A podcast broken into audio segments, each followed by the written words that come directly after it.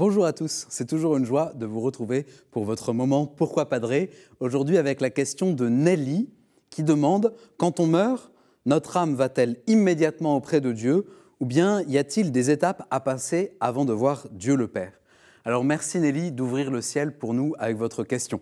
C'est sûr, c'est difficile de savoir ce qui se passe quand on meurt, puisque par définition, ceux qui sont complètement morts ne sont jamais revenus pour nous dire ce qu'ils avaient vécu.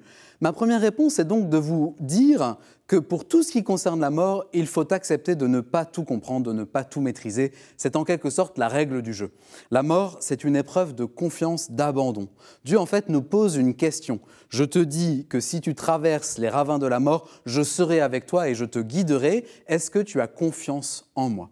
Et donc, si on répond oui, j'ai confiance en toi, eh ben, je vous propose deux points pour avancer. Premier point, au moment de notre mort, c'est-à-dire au moment où notre âme s'arrache à notre corps qui est en train de finir sa course parce qu'il est trop fatigué ou trop malade, à ce moment-là advient la rencontre avec Dieu que nous appelons le jugement particulier. Qu'est-ce que cela signifie? Notre âme quitte notre corps, c'est un vrai arrachement puisque l'âme est faite pour être l'âme de ce corps-là et que nous quittons donc les coordonnées de l'espace et du temps.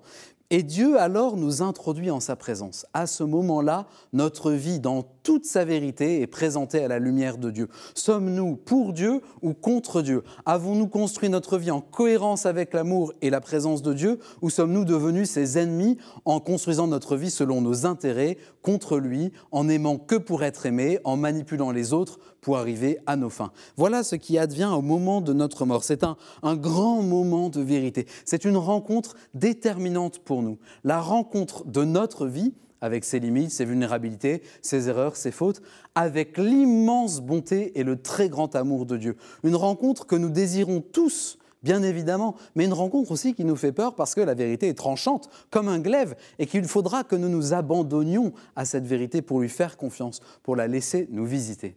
Deuxième point, que se passe-t-il après cette étape de la première rencontre avec Dieu? Le catéchisme de l'Église, en écho avec la parole de Dieu, nous éclaire. On lit au paragraphe 1022, Chaque homme reçoit dans son âme immortelle sa rétribution éternelle dès sa mort en un jugement particulier qui réfère sa vie au Christ, soit à travers une purification, soit pour entrer immédiatement dans la béatitude du ciel, soit pour se damner immédiatement pour toujours.